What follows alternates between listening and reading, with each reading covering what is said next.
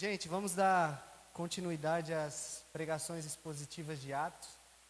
Hoje nós estamos no capítulo 22 e eu quero relembrar vocês de alguns eventos que aconteceram no capítulo 21. Paulo ele chega a Cesareia e ele encontra alguns irmãos lá, algumas profetas e um profeta chamado Ágabo, e ele é alertado de que ele passaria por algumas tribulações e algumas dificuldades se ele fosse para Jerusalém. Mas mesmo assim, ele decide ir para Jerusalém para que a palavra se cumpra. E lá em Jerusalém acontece justamente o que os profetas haviam falado. Mas ele entende que ele deveria cumprir a sua missão. E lá ele é preso, lá ele é arrastado pelo templo, lá ele é ameaçado de morte. E no capítulo 22 ele vai iniciar a sua defesa. Nós vamos fazer aqui a leitura do capítulo 22 até o versículo até o versículo 23. Amém? Irmãos e pais, ouve a minha defesa, que agora faço perante vós. Quando ouviram que lhes falava na língua dos hebreus, fizeram ainda maior silêncio, e ele prosseguiu: Sou judeu, nascido em Tarso, da Sicília, mas criado nessa cidade. Fui instruído de acordo com o rigor da lei de nossos pais, aos pés de Gamaliel, sendo zeloso para com Deus, assim como sois todos vós no dia de hoje. Persegui este caminho até a morte, algemando e mandando aprisionar tanto homens quanto mulheres. E o sumo sacerdote é a minha testemunha acerca disso assim como também todo o conselho dos líderes religiosos. Deles também recebi cartas para os irmãos e prossegui para Damasco, a fim de trazer algemados para Jerusalém os que ali estivessem, para que fossem castigados. Quando, porém, estava a caminho, já próximo de Damasco, por volta do meio-dia, de repente do céu brilhou uma intensa luz ao meu redor. Caí por terra e ouvi uma voz que me dizia: Saulo, Saulo, por que me persegues? Eu respondi: Quem és tu, Senhor? Ele me disse: Eu sou Jesus, o Nazareno, a quem você persegue. E os que estavam comigo viram a luz, mas não entenderam a voz daquele que falava comigo. Então eu disse: Senhor, que farei? E o Senhor me disse: Levanta-te e vai para Damasco onde te será dito tudo o que precisas fazer. Como eu não enxergava nada por causa do esplendor daquela luz, cheguei a Damasco, guiado pela mão dos que me acompanhavam. Um homem piedoso, segundo a lei, chamado Ananias, que tinha bom testemunho de todos os judeus que ali moravam, veio ao meu encontro e, pondo-se de pé ao meu lado, disse-me: Saulo, irmão, volta a ver. Naquela mesma hora eu vi. Então ele disse: Ó Deus de nossos pais, o Deus de nossos pais te designou de antemão para conhecer a vontade, a sua vontade, ver o justo e ouvir a voz da sua boca, pois será sua testemunha dos que têm visto e ouvido para todos os homens. Agora, por que te demoras? Levanta-te, sê batizado e lava os teus pecados, invocando o seu nome. Quando voltei para Jerusalém, enquanto orava no templo, tive uma visão e vi aquele que me dizia: Apressa-te e sai logo de Jerusalém, porque não aceitarão o teu testemunho a respeito de mim.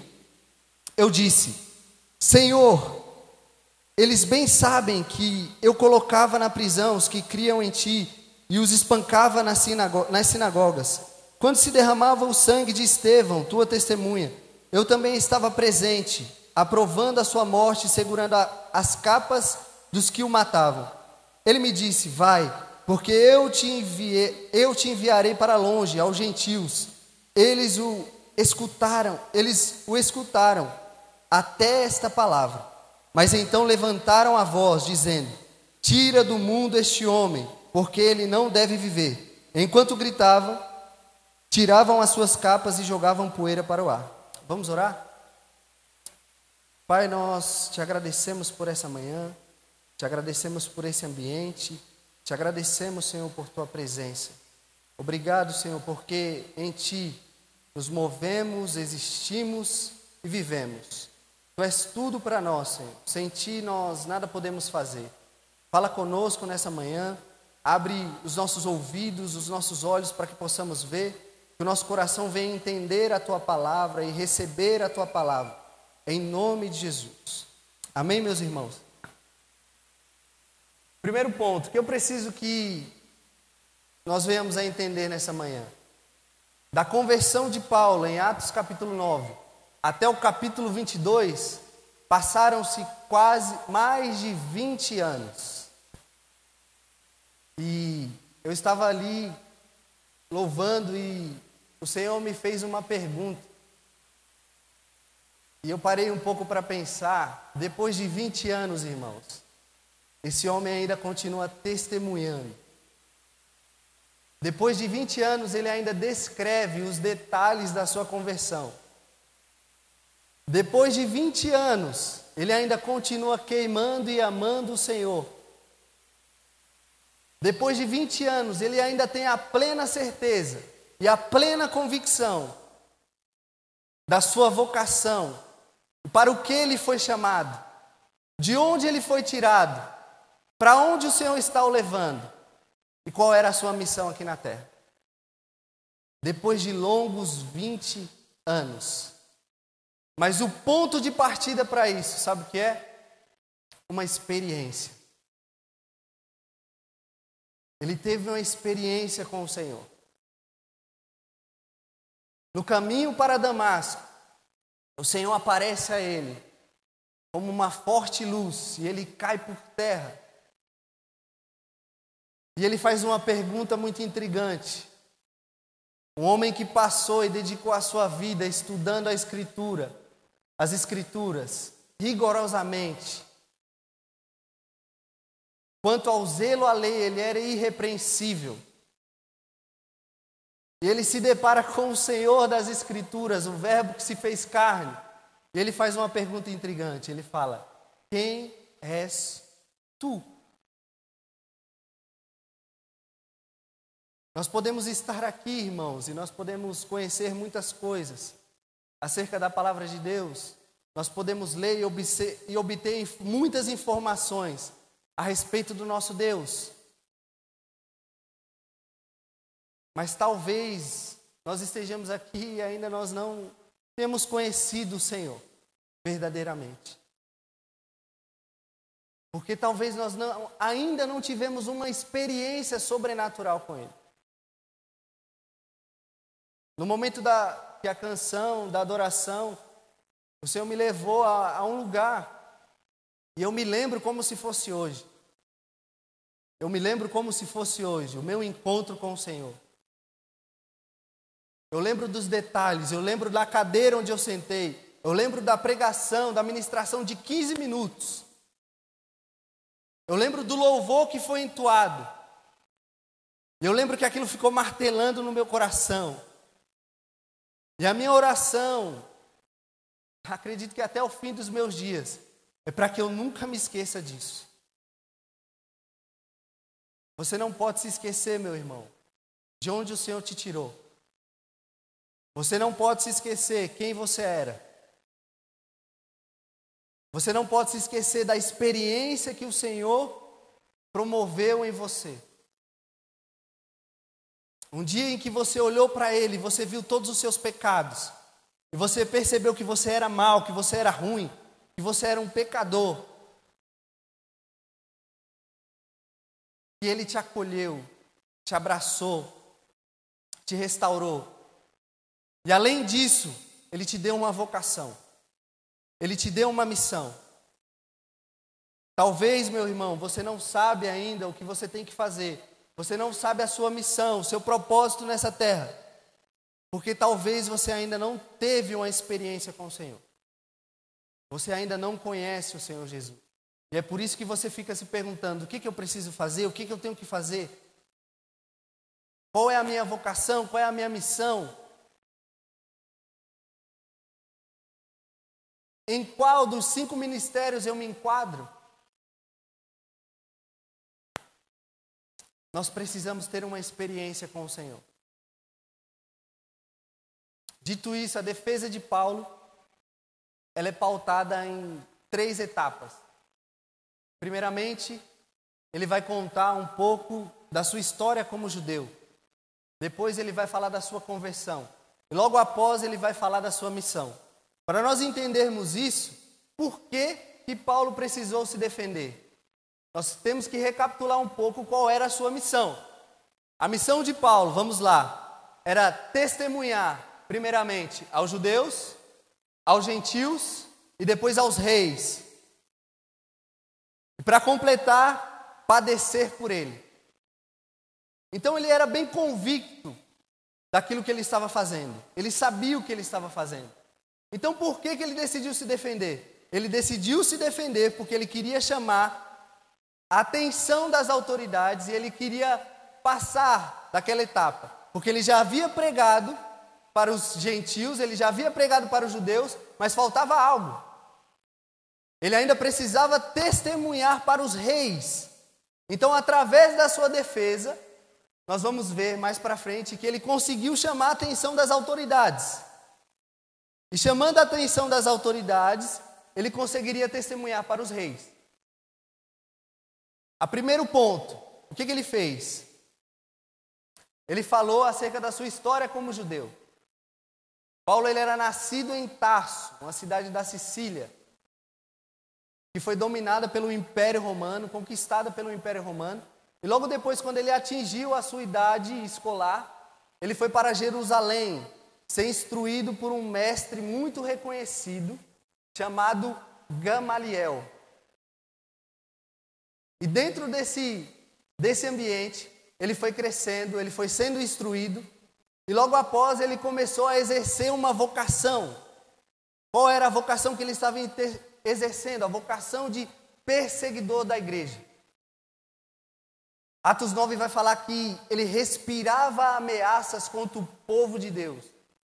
Ele entrava de casa em casa, buscando aqueles que participavam do caminho. Ele arrastava para que eles fossem mortos, para que eles fossem julgados, para que eles passassem por um sofrimento. Por quê? Por conta do zelo pela lei. Ele era extremamente zeloso. Mas de repente, no caminho, no caminho, o Senhor vai até ele. O Senhor vai até ele. E ele fala: Paulo, por que você me persegue? E depois que ele pergunta, depois que Paulo pergunta: Quem és tu, Senhor? Ele vai fazer outra pergunta muito intrigante. Ele vai falar: O que, que eu tenho que fazer? O que, que eu preciso fazer? Então estava tudo errado. Ele simplesmente se esqueceu de um detalhe grandioso nas Escrituras. Ele deixou passar o Senhor Jesus das Escrituras. Ele não encontrou o Filho de Deus dentro das Escrituras. E aí ele vai passar um bom tempo estudando as Escrituras, procurando o Senhor dentro das Escrituras. E logo após, ele vai ele vai pregar o evangelho, manifestar o evangelho em diversas regiões aos gentios. E ele volta para Jerusalém, e quando ele volta para Jerusalém, ele é perseguido. Mas ele sabia o que ele estava fazendo. Ele sabia que ele estava fazendo. Ele estava bem convicto daquilo que ele estava fazendo. Ele precisava padecer pelo nome de Cristo. Ele, ele precisava passar por essas, essas dificuldades. E a primeira lição que nós vamos extrair desse texto é: nós temos nos posicionado nos posicionado como canalizadores para o cumprimento da palavra do Senhor, ou nós não estamos cooperando com isso?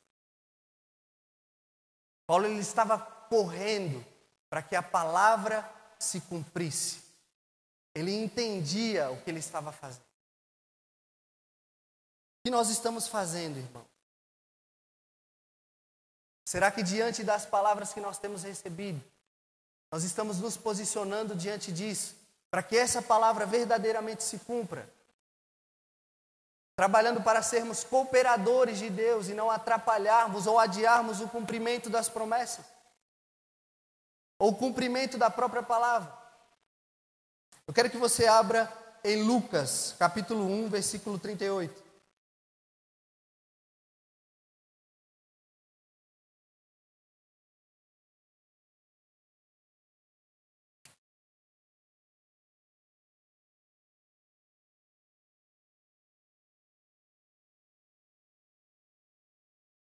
Lucas capítulo 1, versículo 38.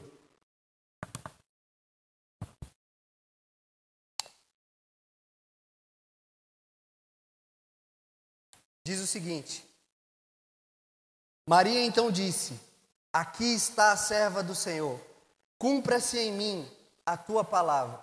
E o anjo a deixou partir. Sabe o que nós precisamos fazer nesses dias, irmão? Nós precisamos puxar a responsabilidade para nós e falar: cumpra-se em mim a sua palavra. Precisamos parar de terceirizar a responsabilidade e exercer o nosso, a nossa vocação. Cooperar para que a palavra do Senhor se cumpra nesses dias. E não apenas fique adiando, porque às vezes o nosso posicionamento não vai impedir da palavra se cumprir, porque ela vai se cumprir. Mas ela pode ser adiada. E esse é o meu medo. Adiar aquilo que o Senhor está para fazer, por conta das minhas ações, por conta da minha responsabilidade. Ao invés de nós estarmos correndo para cumprir a palavra, para exercer a nossa vocação, nós estamos fugindo disso. Nós estamos falando, não, Senhor, vamos deixar um pouquinho. Isso vai se prolongando. E é isso que o Senhor vai falar em Mateus 5. No Sermão do Monte, ele vai falar: Eu não vim para abolir a lei, mas eu vim para cumprir. O que nós estamos fazendo? Será que nós estamos, estamos tentando abolir a lei com as nossas atitudes ou nós estamos procurando cumprir a palavra do Senhor? Vamos puxar a responsabilidade, falar: cumpra-se, cumpra-se em mim, cumpra-se em mim, palavra do meu Deus. Paulo ele estava exercendo um padrão, porque o Senhor Jesus, quando ele convoca os discípulos, quando ele comissiona os discípulos em Marcos 10, ele vai falar: não vão para Samaria, vão às ovelhas perdidas de Israel, testemunhem as ovelhas perdidas de Israel. Se nós formos ver, quando Paulo se converteu, ele foi às ovelhas, ele foi até o povo de Israel, até os judeus, mas só que eles o rejeitaram. E logo depois, o Senhor envia ele para fazer algo que é pregar entre os gentios. E aqui se cumpre também a palavra de Atos, que diz que o evangelho ele deveria ser pregado em Jerusalém, na Judéia, em toda em Samaria até os confins da terra.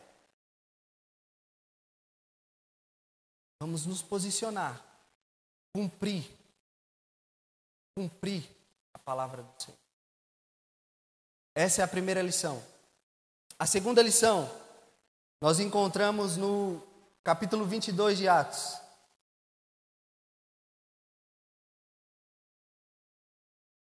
No verso, do verso 8 ao 10, que diz: Eu respondi: Quem és tu, Senhor? Ele me disse: Eu sou Jesus, o Nazareno, a quem você persegue. E os que estavam comigo viram a luz mas não entenderam a voz daquele que falava comigo. Então eu disse: Senhor, que farei? E o Senhor me disse: Levanta-te e vai para Damasco, onde te será dito tudo o que precisas fazer. Segunda lição, irmãos: existe uma diferença entre chamado e vocação. Existe uma diferença entre chamado e vocação. Primeiro, o Senhor nos chama para pertencer a Ele. E dentro desse pertencimento, dentro do conhecimento de Cristo, nós entendemos o que precisamos fazer. Qual é a nossa vocação? Então, muitas vezes você não sabe o que fazer, por quê? Porque você ainda não está inserido no pleno conhecimento de quem Cristo é. Nós precisamos conhecer a Deus. Quando o Senhor chama, quando o Senhor Jesus, ele chama os seus primeiros discípulos, ele vai falar: "Vinde a mim, e eu os farei pescadores de homens". E ele diz: segue-me. Aquele que quer me seguir, negue-se a si mesmo diariamente, tome a sua cruz e siga-me.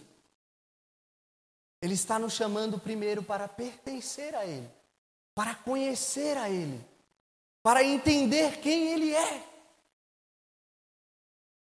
para nos tornarmos um com Ele. E quando nós nos tornarmos um com Ele, simplesmente nós vamos apenas imitar aquilo que Ele faz. E aí nós vamos cumprir a nossa vocação, é simples. E há um grande problema quando nós mudamos a ordem. Porque a nossa primeira pergunta não deve ser o que eu preciso fazer. Mas a primeira pergunta é: quem és tu? A primeira pergunta é essa. E aí nós vemos a desordem, o que, que acontece? Quando alguém não conhece quem é Cristo, o que, que acontece? Ele acaba se tornando um perseguidor da igreja, matando seus irmãos. Porque nós estamos preocupados, ele estava muito preocupado em zelar pela lei e fazer diversas coisas. Mas ele não entendia quem Cristo era, ele não sabia quem Cristo era. Mesmo sendo um mestre da lei, isso é muito perigoso. Porque se uma pessoa que sabia diligentemente o que era conhecia toda a Escritura, se perdeu no conhecimento de quem Jesus é, imagina nós. Imagina eu e você, uma pessoa que se dedicou a vida inteira para conhecer as Escrituras, para praticar, para zelar por ela, e ele não conhecia quem Cristo era. Imagina eu e você. Nós precisamos dedicar tempo. Como já foi falado aqui de manhã, nós precisamos dedicar um tempo para esse lugar de intimidade, irmãos. Nós precisamos dedicar um tempo para esse lugar de intimidade. Você não pode usar essa desculpa de que não tem tempo. Você quer ver? Eu vou fazer uma conta básica com você. Nós temos 24 horas no dia, correto? Certo? Basicamente, 8 horas nós passamos trabalhando, ou deveríamos passar apenas 8 horas trabalhando. 8 horas nós passamos o quê? Descansando, dormindo. Sobram o quê? Oito horas. E a minha pergunta para você é: o que você tem feito com essas oito horas diárias que lhe restam? Onde você tem investido o teu tempo? Onde você tem colocado o teu tempo? Eu gosto de uma frase que diz que Jesus ele era a pessoa mais ocupada do mundo. Mas mesmo assim, nas madrugadas, ele estava lá com o Senhor. Ele exercia a sua vocação, mas sempre quando ele era chamado, ele estava lá aos pés do Senhor. E era isso que o capacitava para que ele cumprisse aquilo que ele deveria fazer. Estar aos pés do Senhor. Estar aos pés do Senhor.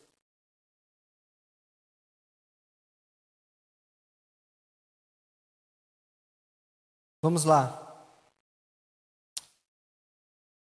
Abra sua Bíblia em João, capítulo 15, versículo 4 e versículo 5.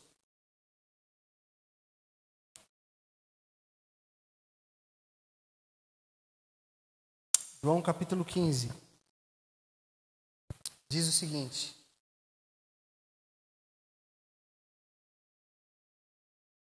Permanecei em mim e eu permanecerei em vós. O ramo não pode dar fruto por si mesmo, se não permanecer na videira. Assim também vós, se não permanecerdes em mim, assim também vós, se não permanecerdes em mim. Eu sou a videira, vós sois os ramos. Quem permanece em mim e eu nele, esse dá muito fruto, porque sem mim nada podeis fazer. Então o Senhor nos chama primeiro para quê? Para permanecer para estar nele, para ser um com ele. O dar fruto é uma consequência. A vocação é uma consequência do chamado. Não vamos mudar a, a ordem das coisas. Vamos conhecer o nosso Deus. Vamos conhecer o nosso Deus. Oséias capítulo 6, versículo 4 vai nos dizer: Conheçamos o Senhor, prossigamos em conhecê-lo.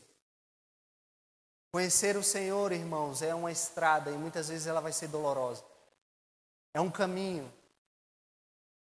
Filipenses 3, a partir do versículo 10, ele vai citar os estágios do conhecimento do Senhor. Vamos abrir?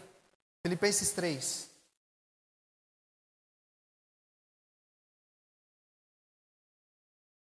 Os estágios para conhecer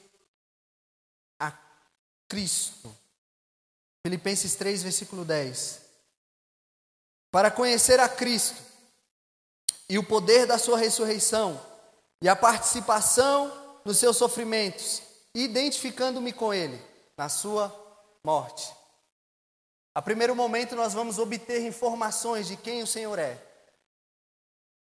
Logo após, se nós quisermos continuar na estrada do conhecimento do Senhor, nós vamos obter o poder da sua ressurreição. Então nós vamos provar de milagres, nós vamos provar de muitas coisas, e é isso que os falsos profetas provaram. No capítulo 7 de Mateus, eles dizem: Eu profetizei em teu nome, eu expulsei demônios em teu nome, eu fiz muitas coisas em teu nome. Isso é verdade, faz parte do conhecimento do Senhor. Só que a certo momento eles pararam, eles não prosseguiram. E aí chega o estágio bem complicado, que é a participação nos sofrimentos. Para ser um com o Senhor, para conhecer a Cristo, eu preciso participar dos seus sofrimentos. E logo após eu preciso me identificar com Ele na minha morte. Então, para conhecer a Cristo, o que, que nós precisamos fazer, irmãos? Nós precisamos morrer para nós mesmos. E deixar que a vida de Cristo flua através de nós. E esse é um processo gradativo e dolorido. Mas eu não posso escolher por você, o próprio Cristo não pode escolher por você. É você que vai decidir escolher onde você quer parar. Se você quer apenas obter informações do Senhor, tudo bem, ótimo, legal. Se você quer apenas provar do seu poder, ótimo também. Mas se você quer ser um com Ele, você precisa passar por todos esses estágios. Você precisa seguir nessa caminhada. Precisamos conhecer. Eu tenho lido o livro de Samuel e algo me chamou a atenção. Existem dois tipos de pessoas.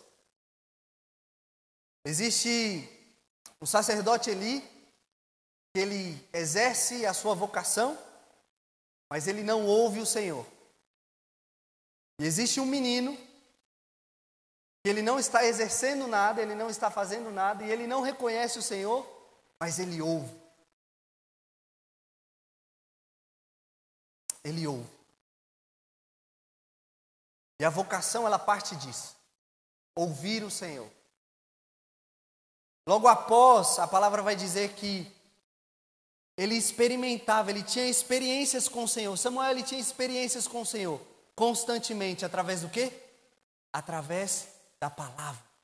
O Senhor se manifestava a Samuel através da palavra. Vamos conhecer o Senhor, irmão. Prosseguir em conhecê-lo. Constantemente, diariamente. Amém?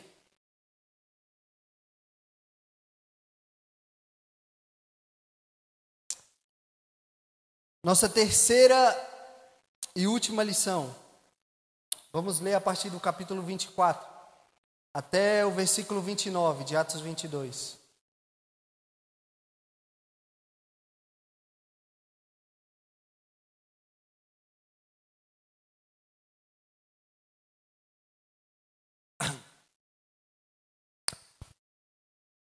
Diz o seguinte: então o comandante mandou que Paulo fosse levado para a fortaleza, ordenando que fosse interrogado sob chicotadas, para saber a razão de gritarem assim contra ele.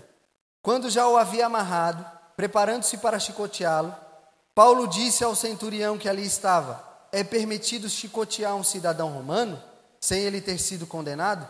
Ouvindo isso, o centurião foi até o comandante e o avisou, dizendo: O que estás fazendo? Este homem é cidadão romano. Então o comandante veio e lhe perguntou: Dize-me, dize-me, és tu cidadão romano? Ele respondeu: Sou. Disse o comandante: Eu paguei uma grande soma em dinheiro para adquirir esse direito de cidadão. Paulo disse: Mas eu sou por direito de nascimento. Então aqueles que estavam para interrogá-lo recuaram de imediato. Até mesmo o comandante, quando soube que Paulo era cidadão romano, ficou com medo, pois o havia amarrado.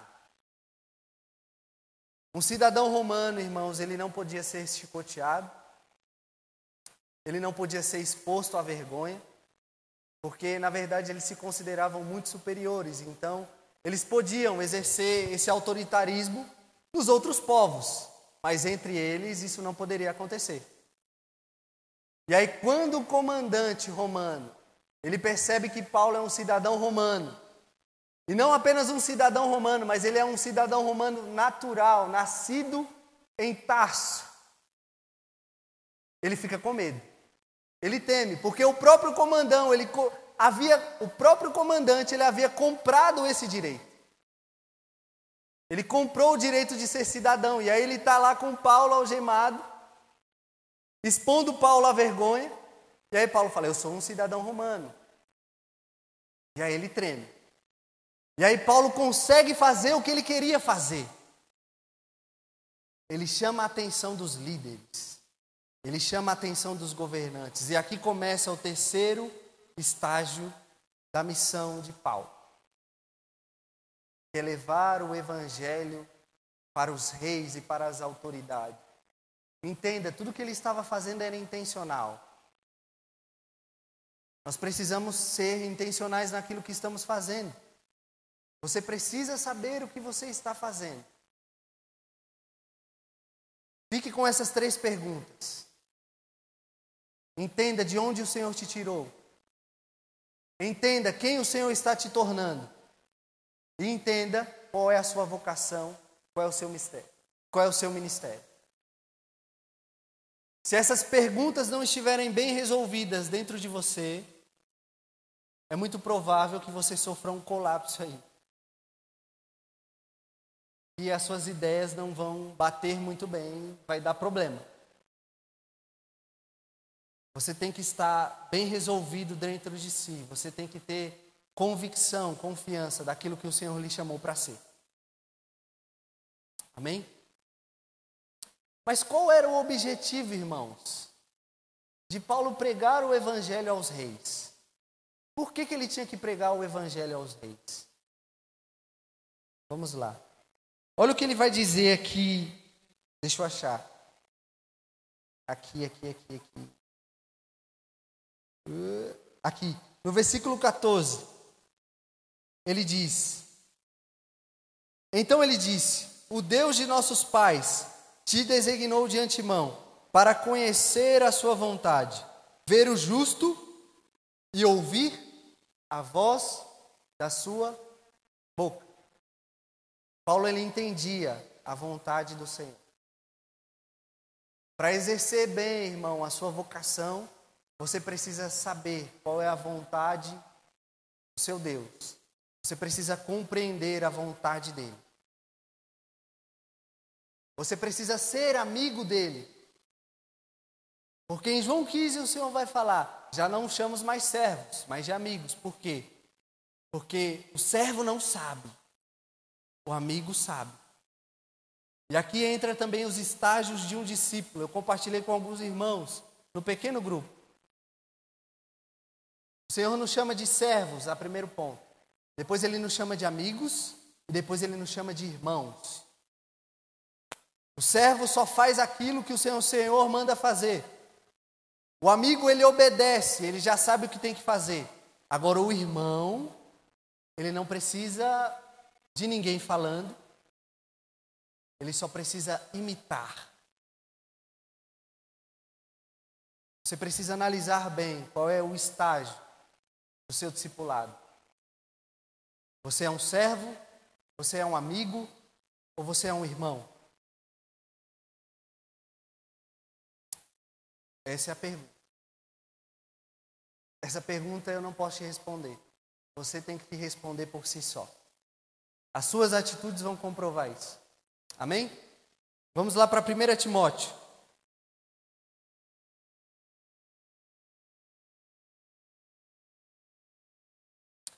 Primeira Timóteo, capítulo 2.